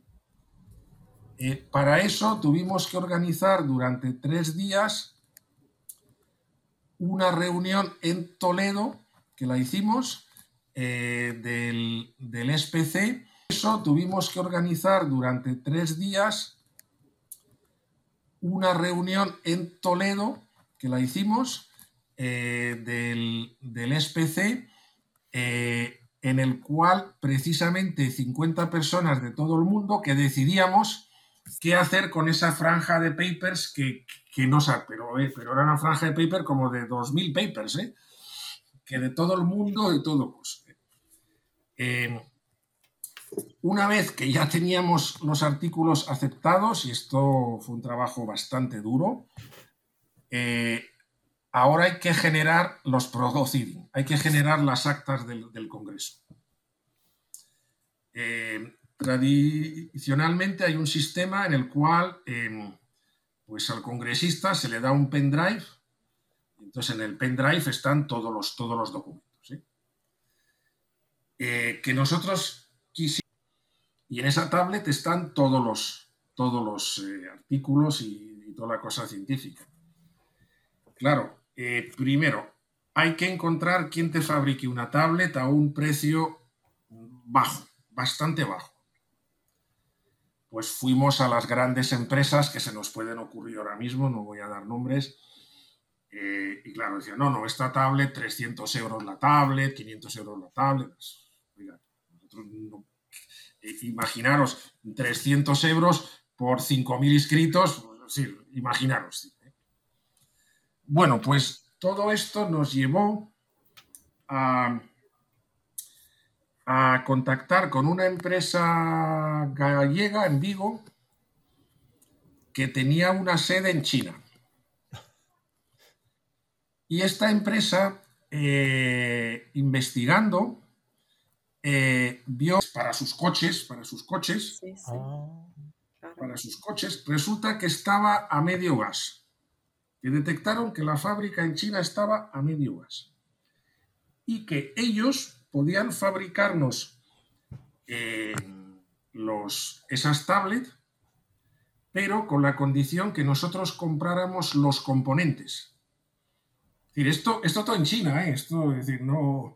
¿eh? Entonces, configuramos una tablet tipo la empresa compró componentes baratos en China y en la fábrica de Audi los ensamblaron. Tablet a 30 euros. 30 euros. Una tablet que, no es una maravilla, no es eh, una tablet buena, pero es una tablet en la que puedes leer las actas del Congreso y los dibujos y los vídeos que los que lo puedes. Figuramos eh, una tablet tipo la empresa compró componentes baratos en China y en la fábrica de Audi los ensamblaron. Tablet a 30 euros. 30 euros. Una tablet que, no es una maravilla, no es eh, una tablet buena, pero es una tablet en la que puedes leer las actas del Congreso y los dibujos y los vídeos que los lo puedes ver. ¿eh? Que es para lo que se pensaba, efectivamente. Claro, claro. Yo creo que a Audi le habéis hecho pivotar el modelo de negocio, totalmente. Sí, creo que les compramos eh, ¿eh? o algo así. algo, así, sí, sí, sí, sí, muchas, muchas. Pero no acaba la historia ahí. Las tablets se fabricaron en China y de China tenían que venir a España. Y entre medias había que grabar la información en las tablets, información en las tablets, porque las tablets estaban vacías. Entonces, para eso eh, estaba el, americano en una ciudad de California, por ahí perdido, que es el que gestionaba el sistema del IE, del IE, Cubo, ¿eh? y es el que nos, nos empaquetó bien toda la información de los papers. Por otro lado, estaba un tío en Inglaterra, en Londres, que es el que hacía los, los menús, los menús y cómo presentarlo en bonito y bien. y por otro lado estaba un japonés en Osaka, que es el que veía control de calidad, de que, de que todo cumplía los estándares de, de, lo que tenía que ser. Entonces, imaginaros un mes que trabajamos, generamos un máster y empaquetamos toda, toda la información. Teníais que patentarlo, ¿eh? Por nada. Sí, sí. Mientras, mientras tanto, las tablets estaban viajando. Entonces, eh, las tablets estaban viajando con un sistema de, de transporte por carretera en China, de, de, esa fábrica de Audi que está en medio de la China, hacia, hacia Hong Kong. ¿eh? Entonces, eh, mientras empaquetábamos el software, estaban viajando. ¿eh? De Hong Kong tuvimos un problema porque tuvimos que pagar un dinero en la, en la aduana de, de, Hong Kong porque decían que no sé qué. Bueno, definitiva. ya lo embarcan las tablets en el avión que llega a Bruselas. Eh, en Bruselas también la frontera europea dijo que, no tiene los permisos de no sé qué, que no tiene los permisos de no sé qué, de no sé cuántos, en pagar, a enviar papeles, etc. Mientras tanto, una empresa en Barcelona estaba haciendo las memorias con el máster de lo que tenía ir dentro de las tablets. Esto, esto en paralelo. Es decir, y ya como 10 días antes del Congreso, que nos daba un infarto a todos, ya llegan las tablets a Madrid y las memorias. ¿eh? Y entonces teníamos en un, en un almacén de la universidad, claro, 8.000 eh, tablets, esto ocupa, con sus cajas, esto ocupa un espacio brutal. ¿eh? esto es la, la historia real cómo organizar una, cosa de esto. ¿sí? Y desde luego, la primera y la última vez que yo organizo esto. Carlos, volviendo un poquito a la temática de esa temática de sobre el inicio de la inteligencia artificial y la robótica, queremos que nos, que bueno, que nos comente el grado de desarrollo de aquí en España, incluso en Europa, de la inteligencia artificial. Está muy por detrás de Estados Unidos o China. Eh, ¿Cuál es la situación de la robótica en España con relación a otros países? Bueno, eh, yo os decía eh, en una parte de la entrevista que empresas como Boston Dynamic, a ver, no, no se sabe a, ciencia cierta, pero, pero, han tenido inversiones de, de, por lo menos mil millones de dólares solamente Google, eh, invierte en de más que todo el presupuesto en investigación en España. Es decir, eh, tenemos eh, una financiación en España, los grandes grupos de investigación, y los hay. Yo podría citar cinco o seis grupos muy grandes como, como el nuestro, tienen que buscarse la vida conseguir fondos de una manera compleja. Eh, realmente el problema, perdona Carlos que te corte, realmente el problema reside en la financiación, no porque realmente no exista talento en España para ser competitivos, ¿no? efectivamente. Eh, yo creo que estos 5, 6, 7, 8 grupos en España son muy buenos y son muy competitivos y son reconocidos internacionalmente que la, que la investigación en España es, eh, yo creo que estamos en un nivel muy digno y así está reconocido eh, internacionalmente. No es que lo diga yo, sino internacional. Pues son pequeños. mejor dicho, son pocos. Más que pequeños, son pocos. Entonces, em, eh, la investigación yo creo que se hace aquí es buena, es puntera, eh, estos grupos son también punteros. Lo que también falta es eslabón eh, de, de transferencia. a las empresas, ¿no? Claro, lo que, lo que falta es que las cosas que nosotros hagamos, que siempre serán prototipos, en, el, en la investigación en los laboratorios universitarios se hacen prototipos, que lo que se llama el TRL 3, 4, 5, 6 como mucho, ¿eh?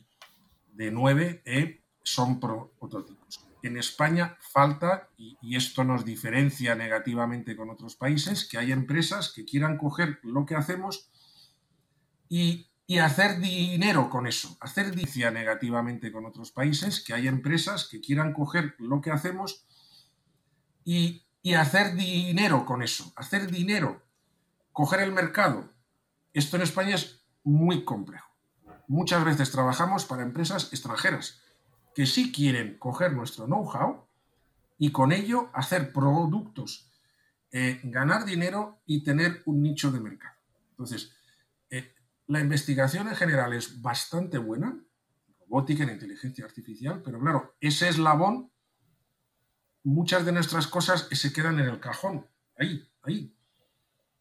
No hay nadie o casi nadie que diga, oiga, estos chicos hacen cosas buenas, voy a invertir dinero, que, porque hay que invertir dinero, pero a cambio tengo una tecnología única en el mundo, abro un mercado mundial y voy a ganar mucho dinero. No, no, la última enlazado. ¿Crees que realmente el problema es porque no se familiariza tampoco los avances tecnológicos en el sector industrial? Así que al final no llega pues ese proyecto que tenemos, proyecto piloto, para ser aplicado al sector industrial y no llega a la empresa y quizás ese desconocimiento se haga de alguna forma, sea también relevante para que no se invierta en ello?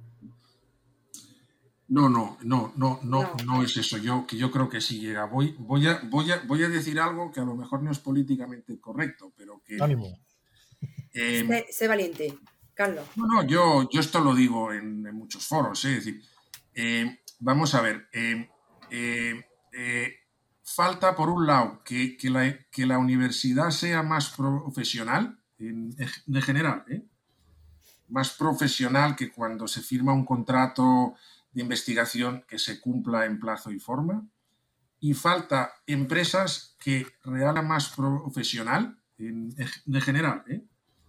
más profesional que cuando se firma un contrato de investigación que se cumpla en plazo y forma.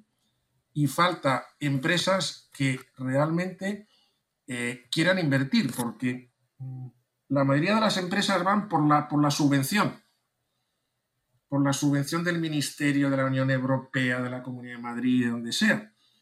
Y entonces, eh, viven de las subvenciones. Pero para hacer un producto y para, y para ser líder en el mercado hay que poner tus propios fondos, hay que arriesgar. Y esto es lo que falta. Sí, hay muchas empresas que hacen I más D, pero van por subvención. Y cuando el proyecto se acaba, se acaba la subvención y me he olvidado del tema. Hace falta esa mentalidad que tienen fuera. Claro, es empresa que dice, que dice, uh, esto me interesa, la subvención y me he olvidado del tema. Hace falta esa mentalidad que tienen fuera.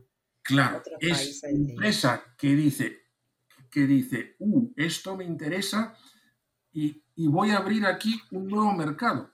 Esto en España no hay. De todas formas, eh, yo entiendo tu, tu frustración o tu, digamos, tu, que te gustaría que las cosas fueran de otra forma, pero eh, tienes que reconocer que la, la, robótica está en un estado de madurez muy superior a, lo que está la inteligencia artificial, que ha tenido sus inviernos y tal, y está ahora en un hype que veremos a dónde llega. ¿Tú qué enseñanzas eh, eh, nos, nos podrías transmitir o qué enseñanzas podemos extraer para potenciar la inteligencia artificial en España, eh, para que se llegue un poco al, punto de madurez que tiene la robótica, independientemente de que haya cosas que, hay que mejorar en... Al principio van, van de la mano. Yo, yo creo que, esto es un problema social, no, ya no es un problema de universidad A o de empresa B. Eh, hay que mentalizar desde pequeñito, desde niños, a, la gente, a los hombres, a las mujeres, es decir, Incluso a los políticos también. Incluso a los políticos que, eh, que primero eh, le, le, pierdan miedo a esto, ¿eh? que la gente cree que, que esto es, uy, esto es súper complicado. Pues esto es igual que complicado que otras muchas cosas en la vida. Y, y, y, hacer un plan de enseñanza de STEM o de lo que sea desde, desde, desde pequeñito. esto es como los, como los Juegos Olímpicos. Tienes que tener muchos, ¿eh? muchos atletas eh, como, los, como los Juegos Olímpicos. Tienes que tener muchos, ¿eh? muchos atletas eh, pequeñitos para que salga una, una medalla. Y por otro lado, eh, hay que mentalizar a todas las administraciones públicas de que, de que esto es importante no, no es importante por salir en el ranking, no es importante por, por tener más eh, proyectos o más papers. Esto es importante para el país, para la economía del país. Sin investigación en robótica, en inteligencia artificial, la economía del país no va a ir adelante. Esto implica que muchas veces eh, no solamente es cuestión que nos den más dinero, que eso es fácil decir, oiga, denos más dinero. No. Además hay que disminuir la burocracia, hacer las cosas mucho... Un, un proyecto que da el ministerio, que da 200.000 euros, la mayoría de la justificación, el 90% del tiempo de la justificación es burocracia. Que si el taxi de 15 euros lo puedo justificar o no. Al resultado científico no se dedica tiempo a qué es lo que has conseguido. Si es, mucho es, difícil, es, mucho más difícil, de medir, claro. Ese es claro, si, si, lo que has hecho es útil, si hay una empresa interesada, esto se dedica cinco minutos. Pero cuando digo cinco, cinco de reloj, ¿eh? es decir, yo he ido a presentar proyectos de tres años de 300.000 o 200.000 euros, cinco minutos de presentación científica. Y miles de auditores encima de ti pidiéndote eh, que justifiques el taxi de 10 euros. Yo no estoy en contra que se justifique el dinero público, pero que no, no puedo llegar. ¿eh? Y, si, y si yo tengo que ir a Japón a una conferencia, yo el viaje a Japón lo aprovecho a ver los laboratorios de Japón. Pues esto no, esto no es, no es posible. Tienes que ir un día antes y un día después volver. Si no, no es elegible el gasto. Es decir, que muchas veces no es solamente el dinero, que sí, que hace falta mucho más dinero, pero también mentalizar a los políticos, a los gestores, a los administrativos, de que realmente eh, esto es una labor mm, importante para la sociedad y que es creativa y por tanto déjenos de perseguir con el taxi de 10 euros. Muy bien. Para terminar la entrevista, nosotros siempre eh, pedimos al, invitado, bueno, al anterior invitado, que haga una pregunta para el siguiente. Y entonces nuestro anterior invitado, que fue invitada en, general, en concreto, la pregunta que hizo para el siguiente, o sea, para ti, era, imagina que te dan la oportunidad de hacerte experto, extremo, extremo, experto total, en una disciplina de la inteligencia artificial que yo te lo puedo cambiar por la robótica, si quieres. ¿Cuál sería esta disciplina y por qué esa en concreto? Uy, preguntas complejas. Yo, yo voy a intentar dejar una, una más sencilla. ¿eh? No, no, pero tienes que contestar, ¿eh? Tienes que contestar. Sí, sí, no, no, no, sí, sí, sí, sí. vale, luego, ya te toca, pero... Vamos a ver. Em, em, hombre, hay muchas, hay muchas eh, líneas de investigación. Yo, yo, yo creo, si a mí hoy me dijeran, mira, tienes eh, carta libre, tienes aquí un cheque en blanco, mira, tienes eh, carta libre, tienes aquí un cheque en blanco, yo me dedicaría a, todo lo que es robótica y medicina. Mm. Es, es, es, decir, todo lo que se relaciona la robótica para, para cirugía, para asistencia a personas, de lo que hablamos de, de los implantes biónicos. Yo hoy día me dedicaría a esto, es decir, pero como mis fondos son los que son, pues eh, puedo dedicarme a esto en parte solo. ¿eh? Visto, visto. Ya está contestada la, la, pregunta. Muy bien. Carlos, ahora te vamos a dar la oportunidad a ti de poderte vengar. ¿Qué preguntas querrías que hiciéramos en la próxima entrevista? A nuestro próximo invitado. En, en general, sin saber quién va a ser ni nada. Bueno, yo lo, yo lo que diría es que esa que es, que es el, el, el destino y la aplicación final de la inteligencia artificial en Machine Learning. ¿Cuál, ¿Cuál es el destino y la aplicación final real, real, no, no en paper, del, del Deep Learning, Machine Learning, de todos los sistemas de aprendizaje? ¿A quién te gustaría que invitáramos? ¿Nos da algún nombre en especial? ¿Nos recomendaría a alguien? Uy, esto me ponéis en un compromiso. bueno, que primero se te venga a la cabeza y así disculpamos a eso. Tiene, que... tiene que ser investigador o. No, no. Eh, no, eh, pero, español, es español, extranjero. En general que hablen español. Nosotros eh, hasta ahora los invitados siempre hablaban español. ¿Tengo que dar un nombre o varios? O... Bueno, uno. Si, si, se te ocurre, bueno, si se te ocurre más de uno, pues apuntamos más de uno, porque nunca tenemos seguridad de que, de que vayamos a poder cazar al. Bueno, puedo, puedo dar un nombre. Eh, vamos a ver. Em, es una persona que trabaja en el, en el DLR. El DLR es el Centro Aeroespacial eh, Alemán, que tiene la sede cerca, cerca de Múnich. Esta persona se llama Máximo Roa Sí, eh, A ver. Eh, creo, creo que se llama Máximo Roa. Sí, efectivamente. Eh, Máximo Roa es del centro DLL, de, DLR. Él es experto en robótica, inteligencia artificial, Em, además, eh, ha creado una empresa ¿eh? con otros socios, una empresa de un sistema de percepción especial, etcétera. ¿eh? bueno, puede ser un buen candidato. Él habla español, está en un centro puntero que tiene número uno en Europa, yo diría, y él es podría ser un buen interlocutor. Muy bien. Pues una persona muy interesante. Yo lo he oído ya anteriormente y sí es verdad que es una persona muy interesante. ¿Pero le conoces a, Máximo Roa? No, no, yo el conocimiento que tengo es de haberlo escuchado en... sí, sí, no, él, es, muy amigo mío. ¿eh? Él, es, muy amigo mío y de hecho...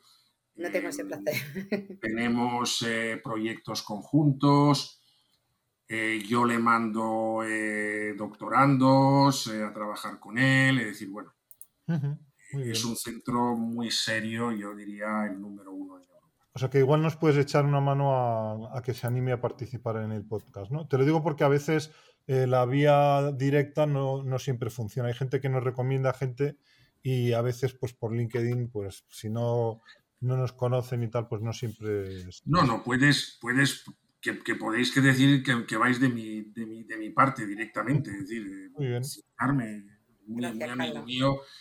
Él es eh, muy, muy bueno, él es muy, muy bueno. Y además habla español.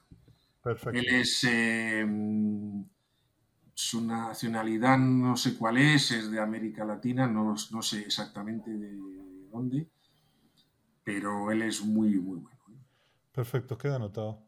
Ya pasamos a la última sección, que es la batería de preguntas, en la cual tienes que contestar rápido y sin pensar a una serie de preguntas cortas. ¿Estás preparado? ¿Estás preparado? Sí, yo siempre estoy preparado. Venga, arráncate, Mónica. Empezamos. ¿Qué canción te pone las pilas? Eh, me pone las pilas eh, Have You Ever Seen the Rain de Creedence Clearwater Revival. Muy bien. Eh, a la siguiente sé la respuesta, pero la tienes que decir tú. ¿Android o iPhone? Por supuesto, iPhone. ¿Qué tienes de fondo en la, en la pantalla de tu ordenador o de salva pantalla en tu móvil? Tengo, tengo una foto de Lake Louise que está en las montañas rocosas, que estuve ahí en el 2015, creo. No, no, 2016. Bonita, bonita. ¿Qué crees que estarías haciendo si no hubieras acabado trabajando en esto? Salva pantalla en tu móvil. Tengo, tengo una foto de Lake Louise que está en las montañas rocosas, que estuve ahí en el 2015, creo. No, no, 2016. bonita, bonita. ¿Qué crees que estarías haciendo si no hubieras acabado trabajando en esto? Pues una de mis frustraciones es eh, haber sido em, eh, arqueólogo evolutivo.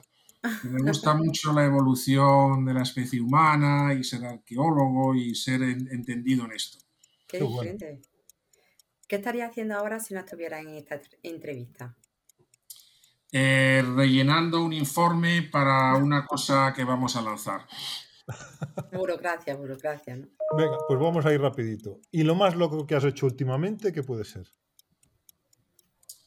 Uy. no sé decir que no. Y pues, pues este fin, bueno, que los últimos 15 días, este fin que de semana, me, he hecho una propuesta en inglés, por supuesto, de un proyecto de 2 de dos millones de euros prácticamente yo solo. Ah, muy bien. Si pudieras viajar a cualquier época, ¿dónde iría? Mm, ¿Se puede ir al futuro también? Donde quieras. Bueno. Hombre, em, a mí mm, la época de, la posguerra, o, mejor dicho, de las entreguerras entre Primera y Segunda Guerra Mundial, creo que científicamente era una cosa, una cosa bonita, ¿eh? una cosa bonita. Muy bien. ¿Y si gracias a la inteligencia artificial fuera posible recrear una conversación con cualquier persona. Complicado. Puedes dar más de una si quieres. Hombre, eh, una persona que siempre me ha, que me ha admirado, no solamente por sus resultados científicos, sino por su tenacidad y por saber vivir en otro país, ha sido Marie, Marie Curie. Marie Curie Skladowska. Eh, creo que es un ejemplo y sí que me gustaría hablar con ella. No sé, aunque yo no sé nada de física teórica, pero bueno, creo que, es, que sí que me gustaría. Vamos por la siguiente. ¿La película que más veces has visto? Eh, Star Wars, por supuesto. Y lo más raro que te han contestado Siri, vamos a decir Siri porque va a ser la única. Los otros son Alexa, Cortana, Google Home. Eh, es divertido cuando a Siri le preguntas algo sobre Siri. Es divertido cuando a Siri le preguntas algo sobre Siri. Meta Siri, ¿no? Sí, ¿cómo, cómo, cómo Siri tú, que tú como eres, eres hombre, mujer, bueno, no sabes tú. ¿Sí o no? ¿Has buscado tu nombre en Google? ¿Cuántas veces en el último mes? Uh, sí, pero lo busco no porque soy... Em, quiero soy eh, hedonista, sino porque muchas veces que necesito ver cómo van mis, mis citas en el, en el Google Scholar y cómo voy, y entonces me lo piden en muchos sitios y entonces entro, pero, pero por, por, necesidad. ¿eh? Muy bien, pues estamos llegando ya al final de la entrevista y nos gustaría que tuvieras tu momento épico y cerraras con una frase inspiracional. Pero para que no sea tan fácil, ¿eh? aquí lo que hacemos es generar varias palabras de forma aleatoria, no, tres, ¿eh? pero si quieres quitar alguna, bueno, no, te voy a dar las tres. Y a partir de ahí tienes que construir una frase que resulte mm, pues inspiradora. Piensa que puede haber millones de personas escuchando el podcast o cientos de millones, como decía alguno, y las palabras que han salido, que las he generado yo ahora mismo, han sido percha, cometa y gente. Percha, cometa y gente. A ver si se te ocurre alguna frase con esas. Bueno, pues eh, generemos una buena percha para la gente que pueda ir hacia las cometas. Muy bien. Bueno, con este pedazo de frase cerramos la entrevista. Ha sido un placer tenerte hoy con nosotros, Carlos. Muchas gracias. Si he contestado a todos. Hombre, yo, si, te has sentido a gusto es lo, es lo más importante. Ya verás yo cómo- sí, yo, yo muy, muy, muy a gusto con, con vosotros. ¿eh? Perfecto. Muchas, muchas Gracias, gracias. Y agradecemos también a todos los que nos están escuchando y siguiendo y esperamos que hayan disfrutado y sabed que en dos semanas volvemos con un nuevo episodio. Os animamos a suscribiros al podcast para no perderos ningún, ninguno y recordad que también podéis consultar nuestra página spainai.com o seguirnos en Twitter, YouTube, LinkedIn, Facebook o YouTube. Nos podréis encontrar como SpainAid